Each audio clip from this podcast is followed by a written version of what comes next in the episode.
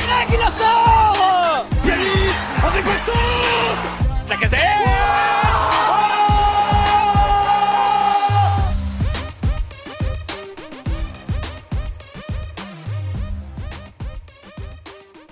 Et salut à toutes et à tous, on se retrouve pour un nouveau numéro du Gone Olympique, euh, un numéro qui va être euh, sous le signe de, des ondes positives, puisque en effet euh, l'Olympique lyonnais a remporté son match hier soir contre l'Olympique de Marseille 1 à 0 à domicile. victoire qui par de nombreux aspects fait du bien, et on va pouvoir débriefer de tout ça ce soir dans ce podcast. Et avec moi j'ai Nathan. Salut Nathan. Salut Kylian, euh, bonjour à bonsoir, il c'est un peu tard, bonsoir à, à toutes et tous. Euh, ravi de faire ce podcast, d'autant plus que je sais pas si j'ai déjà fait un podcast après une, une victoire cette année, donc c'est peut-être une première pour moi. Oh euh... si, bah on en avait fait un euh, en décembre. où on avait oui, alors peut-être. Alors peut-être, elles sont tellement rares que tu vois, je j'en ai pas l'habitude. Mais en tout cas, on n'a pas eu de victoire avec une telle caisse de résonance. Là, celle-ci, elle fait vraiment très plaisir. C'est vrai, c'est vrai. C'est vrai que comme, bah, je disais il y, a, quelques instants, par de nombreux aspects, cette victoire en fait du bien, que ce soit bah, par le simple fait de gagner un Olympico, sachant qu'on avait perdu les deux derniers quand même, que ça soit aussi par le simple fait que ça vienne un peu contrer le, début de saison difficile, que ce soit même des victoires en Coupe de France, mais difficile, ou la, dernière défaite. Voilà, ça, ça, vient quand même faire du bien. Et puis dans le contenu, il y a quand même pas mal d'éléments de satisfaction, notamment dans certains nouveaux, dans certains choix de sages, dans certains placements, dans certains, certains choix tactiques, etc., etc. Et donc on va, on va parler de tout ça. Et donc toi, Nathan, depuis le stade, puisque tu étais au stade, qu'est-ce que tu en as pensé classiquement? Bah écoute, une expérience un peu, un peu paradoxale parce que vraiment très enthousiaste en première mi-temps. J'ai pas d'ailleurs l'impression, alors vu du stade j'en suis certain, mais même devant la télé sur les matchs à l'extérieur, j'ai pas l'impression d'avoir vécu une, une mi-temps où à la fois dans les intentions de jeu, mais aussi sur l'état d'esprit, avoir eu affaire à des Lyonnais aussi convaincants.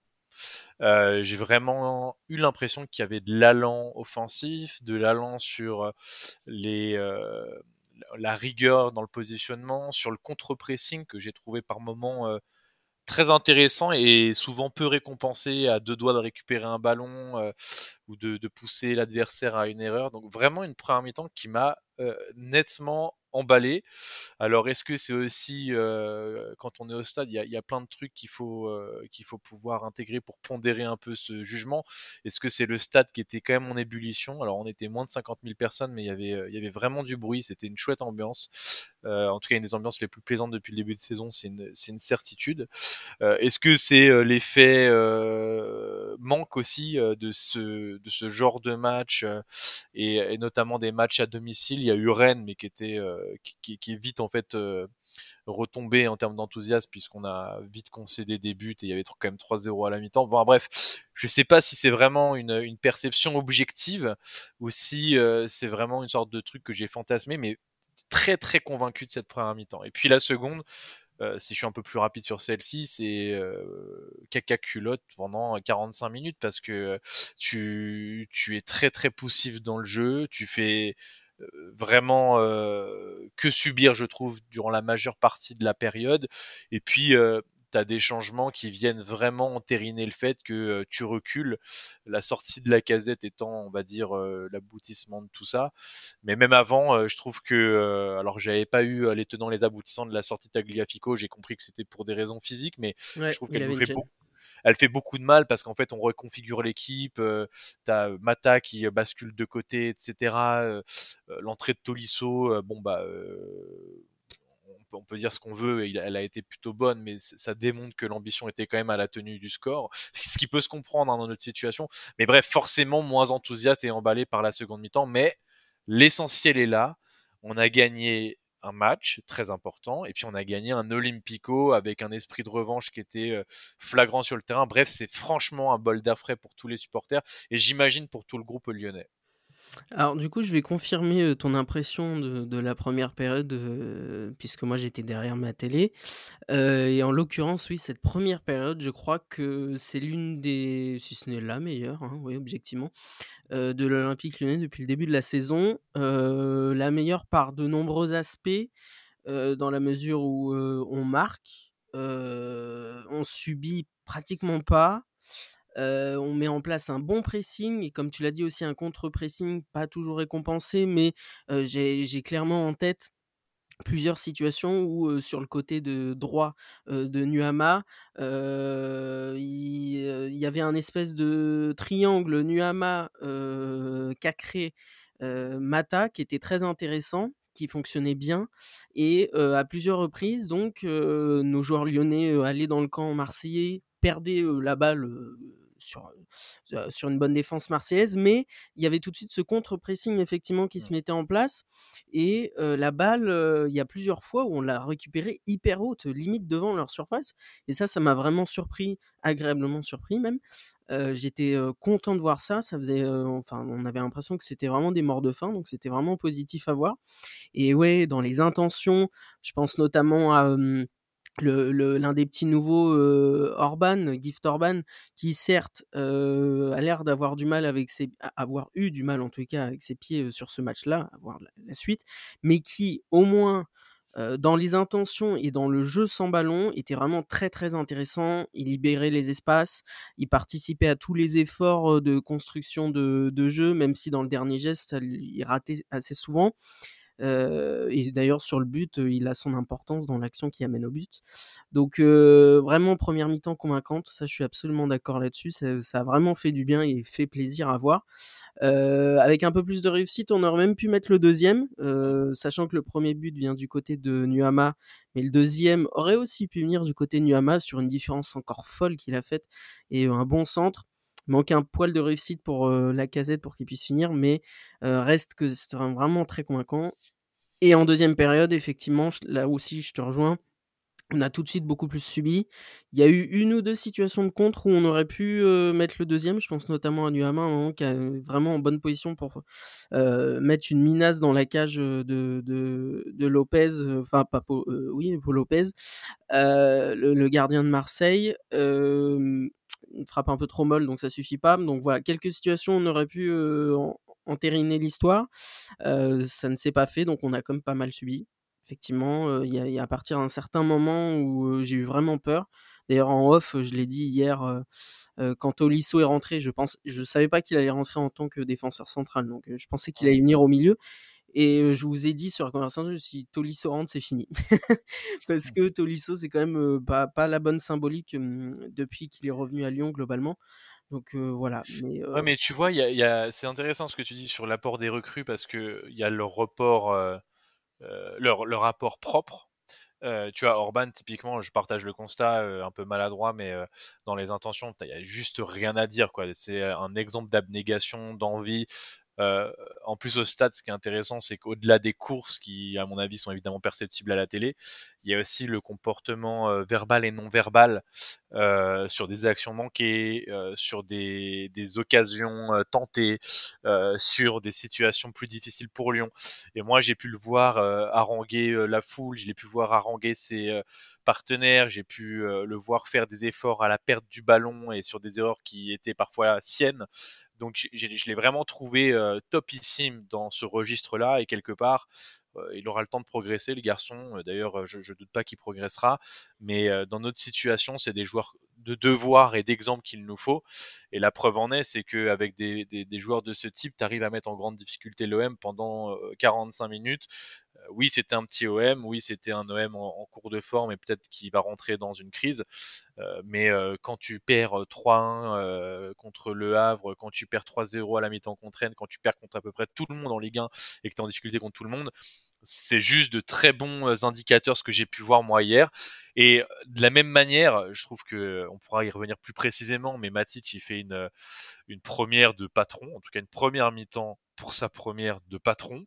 Et ces 2 recrues-là, pour ne citer qu'elles, j'ai trouvé qu'elles ont eu un effet, heu, indirect sur leurs partenaires Euh, au milieu de terrain, c'était notamment flagrant où j'ai retrouvé un Cacré, bah, comme je crois je ne l'ai jamais vu cette saison ou par moment à Monaco et un peu à Lens. Mais dans l'abnégation, dans les courses, dans le pressing, dans euh, cette capacité à, faire les efforts en fin de match là où euh, tous les autres Lyonnais étaient cuits et mains sur les hanches, bah, ça m'a juste euh, bouche bée parce que euh, je pensais qu'il en était plus capable. Donc en fait, c'est bien la preuve qu'il y a une dimension mentale dans cette équipe qui euh, a été sans doute, même à notre niveau, qui sommes bien conscients que c'est difficile dans les têtes, euh, sans doute sous-calibré ou en tout cas sous-estimé, parce que euh, j'ai trouvé que c'était un cacré, euh, c'était le jour et la nuit entre le cacré d'il y a, deux trois semaines et, et celui d'hier soir. Est-ce que ça va durer? Je ne sais pas, mais au moins il y a une, vraiment cet aspect fraîcheur qu'ont rapporté les recrues. Et je demande à voir les prochaines parce qu'on a quand même euh, Mangala et Benrama qui, qui n'ont pas disputé la rencontre, qui disputeront sans doute les prochaines.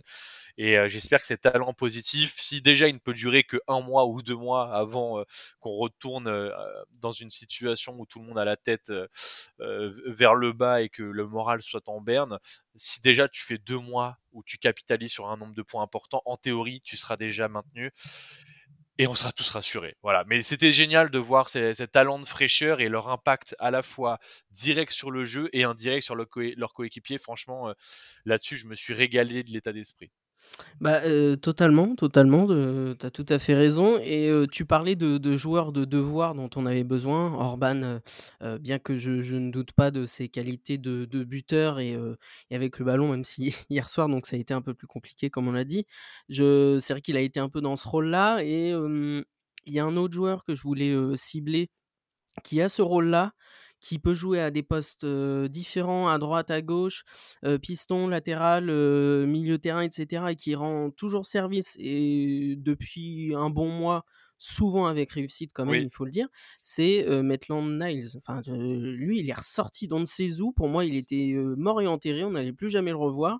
Et depuis un mois, le gars, il fait vraiment le taf, quoi. Donc, je suis vraiment content de lui, quoi. Ah, ce qui est chiant un peu avec lui, c'est que du coup, vu qu'il jouait plus, je m'étais dit c'est bon, Nathan, t'auras plus à, à devoir essayer de tenter euh, euh, d'épeler son nom, enfin de, de le prononcer, parce que j'arrive pas.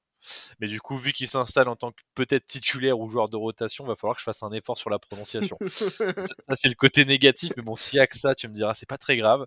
Effectivement, il a fait une belle rencontre, euh, une rencontre très sérieuse et tellement sérieuse qu'en fait, parfois, j'oubliais que effectivement, il était titulaire, il était joueur sur le terrain, mais dans le bon sens du terme, c'est-à-dire que parfois quand il y a un joueur qui dont c'est la première, tu es très attentif à ses performances ou contre-performances.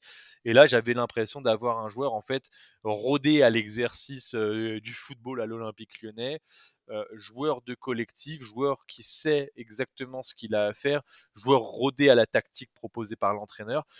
Et en ce sens-là, c'était extrêmement rassurant de le voir évoluer. Moi, je pense que là, il s'est donné le droit de, de prétendre à une, une, place de titulaire sur les prochaines rencontres. Après, il y a toujours cette euh, interrogation, en tout cas à mon niveau, sur la tactique qui va être la nôtre à, à moyen euh, terme sur cette euh, deuxième partie de saison, puisque j'ai quand même l'impression que Sage a vocation à peut-être faire évoluer son dispositif selon les adversaires. Est-ce que là, de jouer contre un gros et donc être sur cette défense euh, euh, plutôt à 5, c'était une aubaine pour lui? Bah, Certainement. Est-ce que ce mode opératoire-là, qu'on a parfois un peu abandonné au profit de compositions plus offensives contre des petits ou des, équipes, on va dire, euh, moins affirmées ou de moins grand renom que l'Olympique de Marseille euh, ou Rennes par exemple, eh bien est-ce que euh, on va poursuivre sur ces compositions offensives là alors qu'elles ont plutôt euh, pas porté leurs fruits? Je sais pas bien. Donc euh, ce qui est certain, c'est que lui, il a marqué les esprits, euh, il a répondu présent. Là où d'autres, depuis le début de saison, euh, quand on leur donne la chance ou euh, quand on maintient leur chance malgré des prestations discutables, eh bien, euh, ne cessent de nous décevoir. En tout cas, ce qui est certain, pour finir un peu là où je voulais emmener cet échange, quand tu vois la non-titularisation et, et même la non intégration dans l'équipe en fin de match d'un Ryan Cherky, je pense que là, on a affaire à l'un des grands perdants du mercato et du coup bah, de ce match-là parce que je suis un grand défenseur initial de Cherky et je concède m'être très largement trompé. Je pense ne jamais m'être autant trompé sur un joueur de l'Olympique lyonnais. Alors, il a pour lui l'âge, etc. Mais à aucun moment hier soir, en regardant le match, je me suis dit, tiens, faisons rentrer Cherki pour dynamiter cette fin de match. Pas du tout.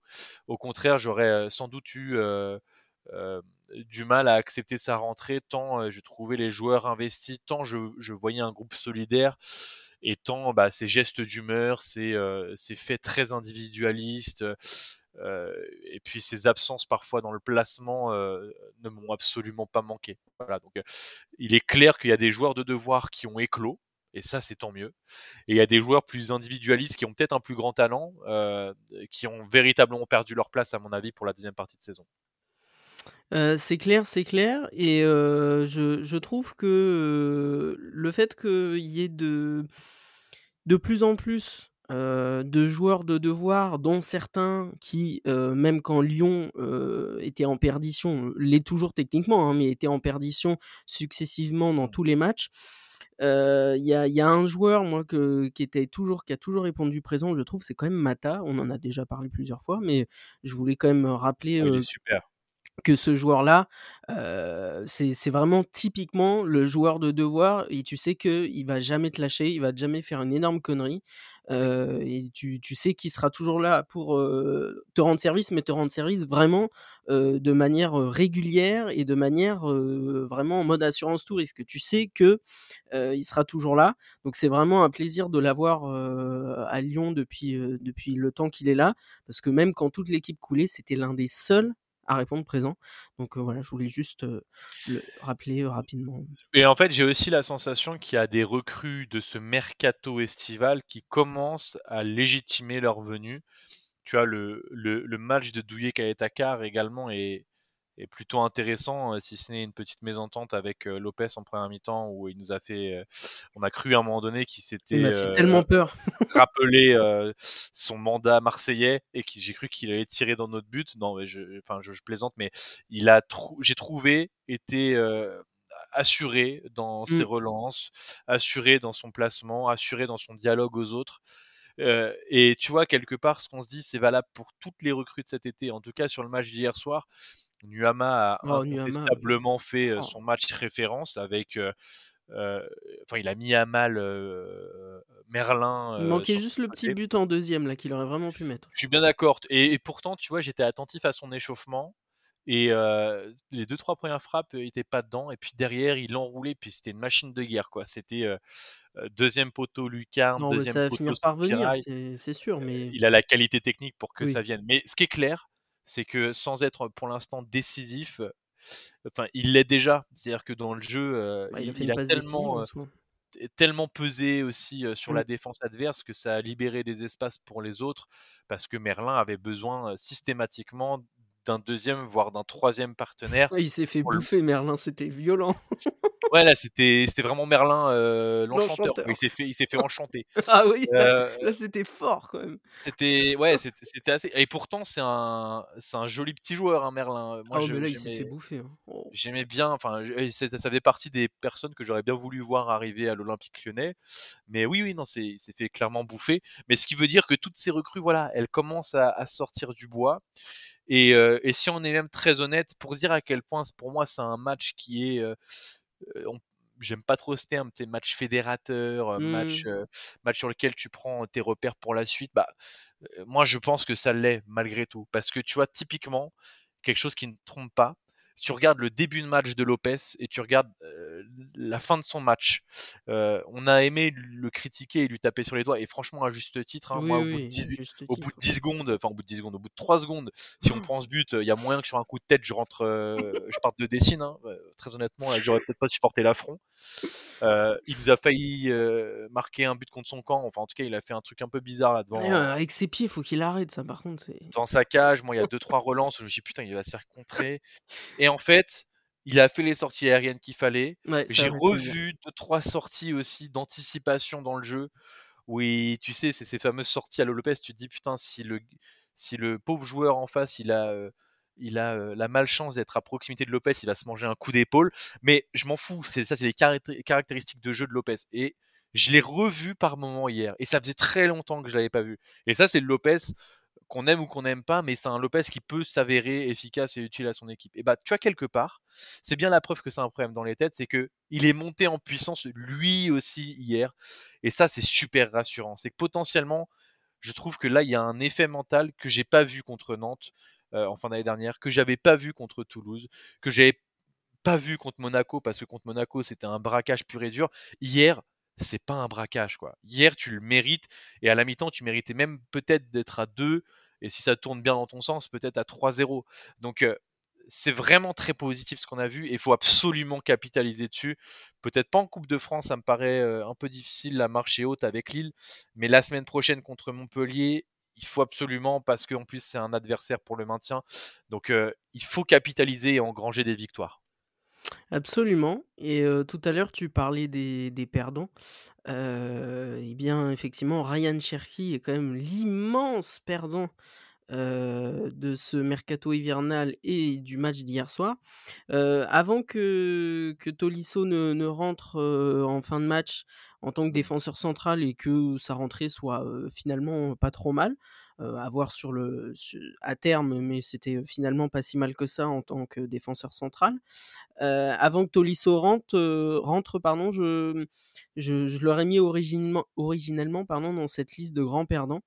donc à modérer, à voir avec le temps. Mais en tous les cas, oui, Ryan Cherky, immense perdant parce que même si on se dit que Marseille c'est le match référence, etc., et que ça va continuer comme ça, non.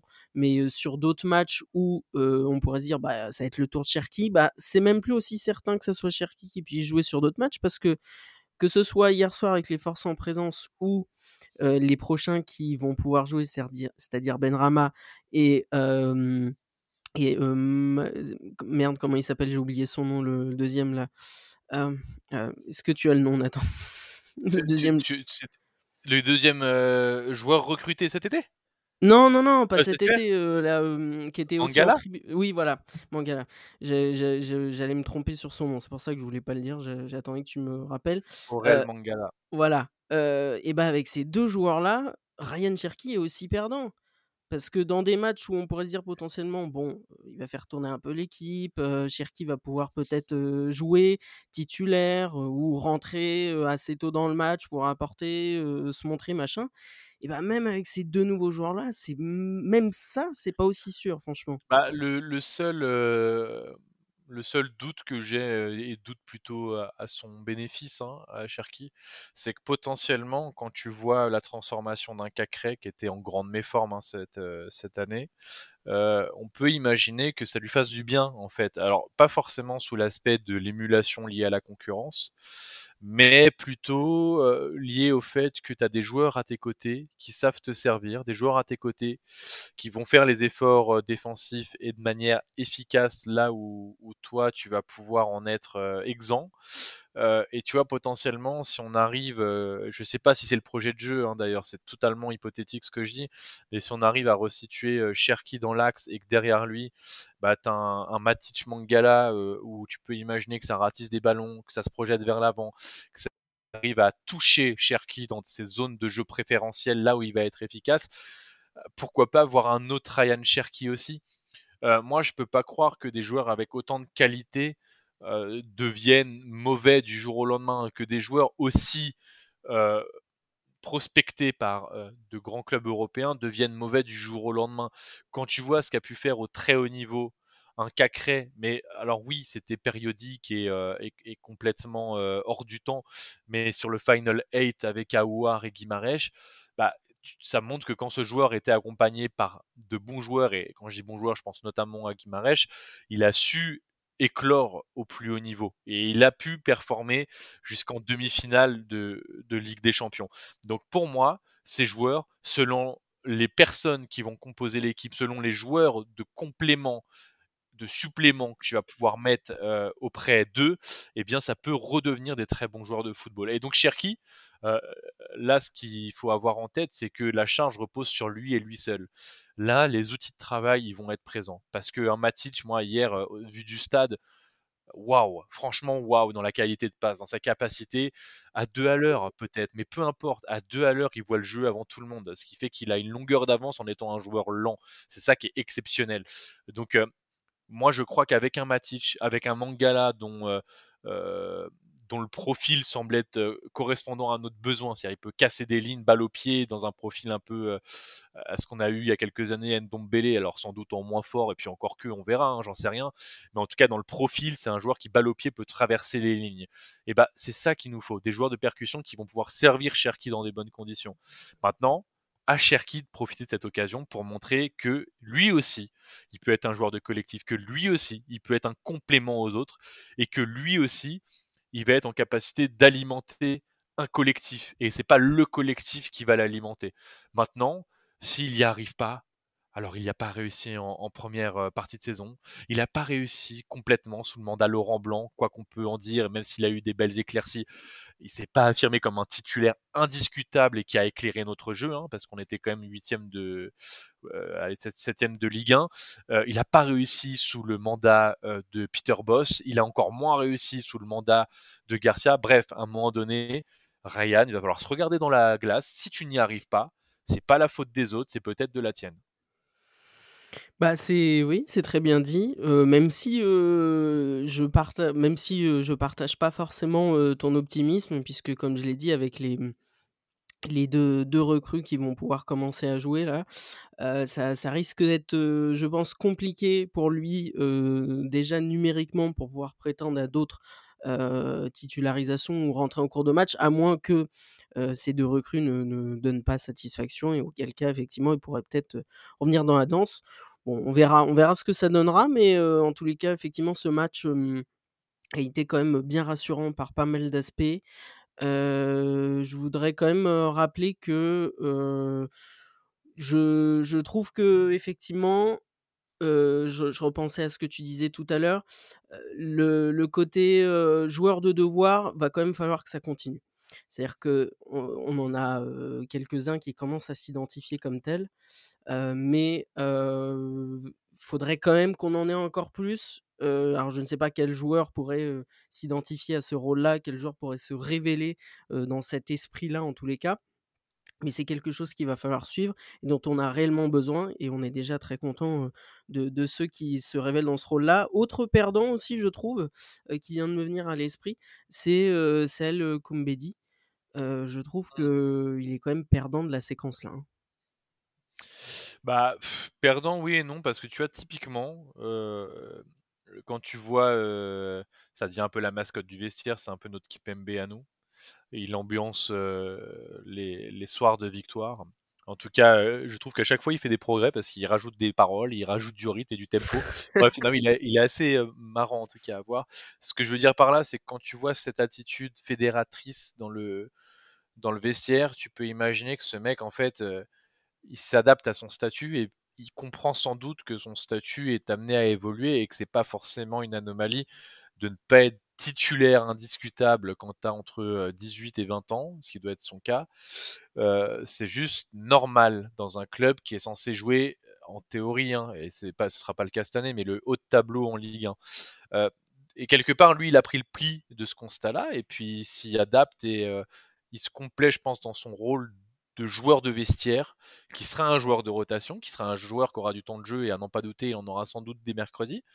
Euh, et c'est très bien, c'est la bonne attitude et c'est comme ça qu'on progresse, je pense, euh, au football, mais dans n'importe quelle discipline et même dans tout milieu professionnel. C'est en, prenant le temps et en, acceptant d'être patient. Et même si dans le football, les années passent beaucoup plus vite que dans d'autres secteurs pro, il faut apprendre à être patient parce que euh, c'est la patience de, ce jeune âge-là qui euh, va permettre d'avoir des succès euh, quand ce sera un joueur affirmé, euh, enfin un vrai adulte et du coup un, un, footballeur aguerri. Et quelque part, je trouve que c'est une figure assez inspirante pour notre jeune génération.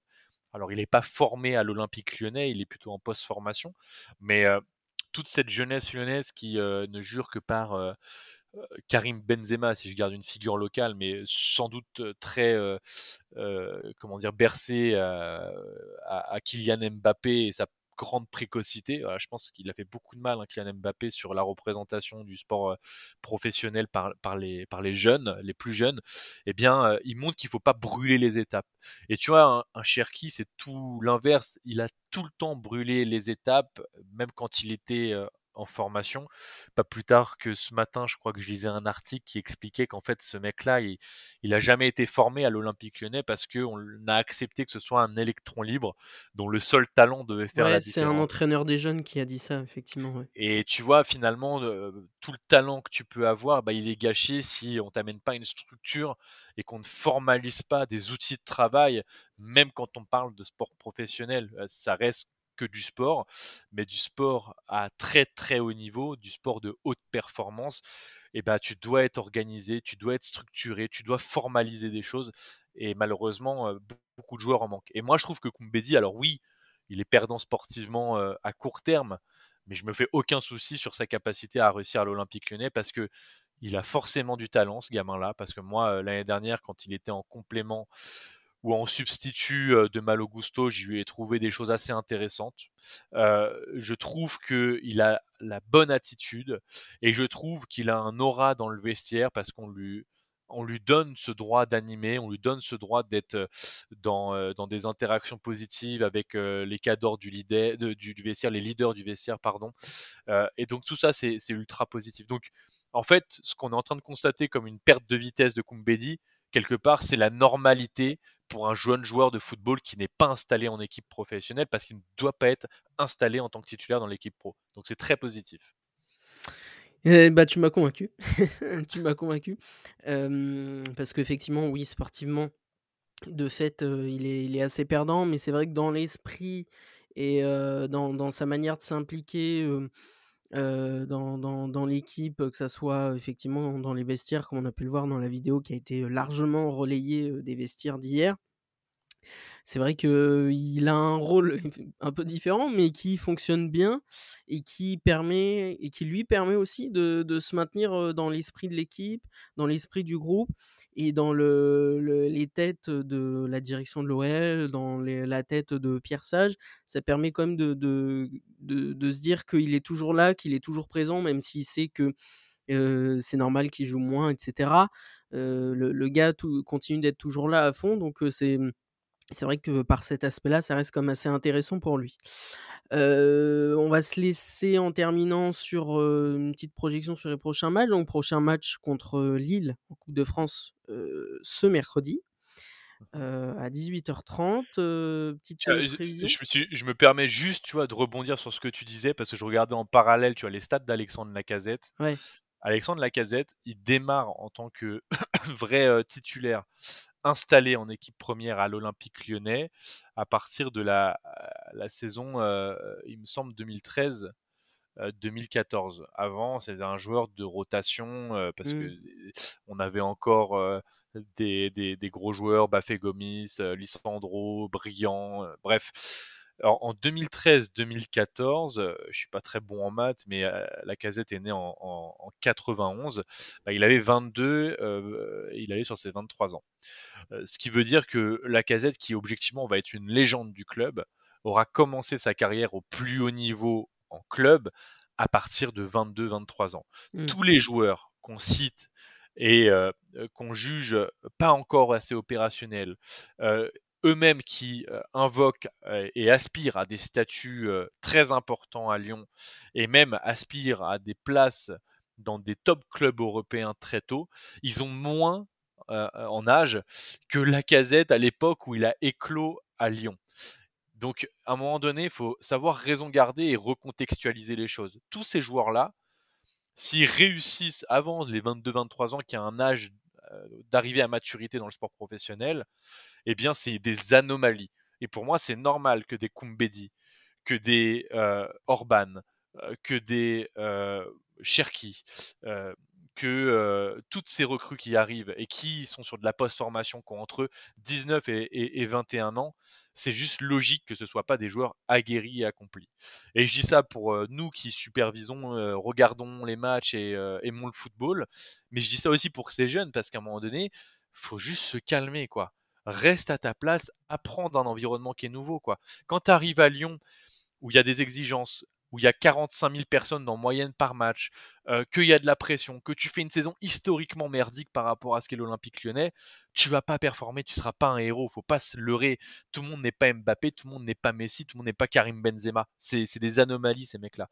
Donc faut, faut retrouver des cursus assez logiques et des, cursus sains avec des, parcours et des projets professionnels euh, comme dans d'autres secteurs où il faut prendre le temps. Voilà. Je, me permettais d'insister là-dessus parce qu'en fait, en regardant les stats de la casette qui nous a tous marqués en étant un jeune, un, jeune de Lyon, euh, cette jeunesse talentueuse qui est issue du centre de formation, bah, en fait, cette jeunesse talentueuse, elle a éclos super tard par rapport à nos standards du football moderne.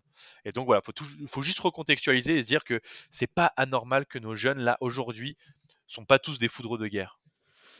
Et bah, c'est un bon ajout, mais je ça ne retire en rien mais à ce que je te demandais, mon cher Oui, tout à fait, je voulais essayer de m'échapper de Donc petite, projection sur le match contre Lille? Écoute, projection sur le match contre Lille, j'arrête de fanfaronner. très honnêtement, j'y crois pas. Je ne vois pas comment on peut passer ce tour-là, d'autant plus. Ils sont sur un bon rythme, hein, Lille, quand même. Hein. Alors, ils sont sur un bon rythme d'une part, et puis au-delà du rythme, ils sont sur des vraies certitudes dans le jeu, mmh. ce qui n'est pas vraiment notre cas. mais surtout que j'ai en tête qu'on les a un peu éliminés contre le cours du jeu l'année dernière, en Coupe de France, et que je vois mal l'expérience se renouveler. On dit jamais 203, mais jamais 102, mmh ça n'existe pas. Donc, à mon avis, on va passer à la trappe. Alors, je dis ça, maintenant il y a un mais. Et le mais, ça veut dire qu'il y a un espoir. Pour moi, l'espoir, il se situe sur les recrues. Donc Mangala et Benrama qui, sur l'effet premier match, peuvent aussi apporter des choses intéressantes.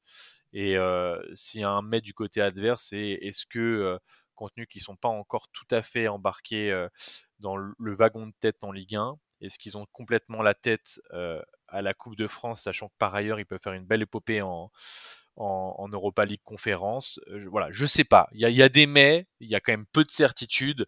En tout cas, je dirais qu'il y a 60 70% de chances que Lille l'emporte. Moi, je verrais bien Lille l'emporter sur un match malgré tout un peu, un peu serré, où Lyon fait bonne figure. Je vois bien un 2-1 pour Lille. Bah écoute, j'en étais pas venu non plus à faire des pronos, mais je vais m'en faire un du coup aussi. je pense ah, tu, me reprochais de pas me mouiller et je te donne tout et t'es pas content. Non, mais quand je disais projection, c'était pour voir un peu la, température. Mais bon, tu m'as sorti le prono, donc je vais te Tu me donnais deux minutes de plus, je te citais les buteurs et les minutes, mais. Quelle arrogance. non, ouais, je pense qu'effectivement, même si là, la victoire contre Marseille fait vraiment du bien, Marseille n'a pas été au rendez-vous non plus, il faut, aussi le signaler un petit peu. Donc Lille étant quand même sur un bon rythme, pas complètement à fond à fond, mais quand même sur un bon rythme, et avec ce que tu as rappelé, le fait qu'ils puissent peut-être performer en, en Coupe d'Europe, voilà, je, malgré ça, je, je, pense que Lille va l'emporter effectivement et que on sera sur un score qui restera serré. Donc je vois bien 1-0 ou 2-1 pour Lille effectivement. Mais bon, on verra ce que ça donne. Et puis, bah, de toute façon, le, le, débrief de ce match contre Lille, on sera, on sera ensemble, mon cher Nathan. Mmh. Donc, on pourra effectivement, rendez-vous est pris, on pourra débriefer et reprendre un peu ce qu'on s'était dit sur cette fin de podcast. donc, je vais vous laisser là-dessus, les amis. On vous laisse là-dessus, les amis. Et on se dit pour le rendez-vous jeudi soir pour le débrief du match de mercredi contre Lille en Coupe de France. Je te remercie, Nathan. Avec plaisir. Et puis, rappelez-vous qu'il n'y a qu'un seul Olympique. et oui, c'est le moment de le rappeler. Et effectivement, on, se, rappelle ça qu'il n'y a qu'un seul Olympique et que c'est effectivement l'Olympique lyonnais. Et on se dit à jeudi. Salut Ciao. C'est moi qui dis merci à vous tous parce que c'était magnifique.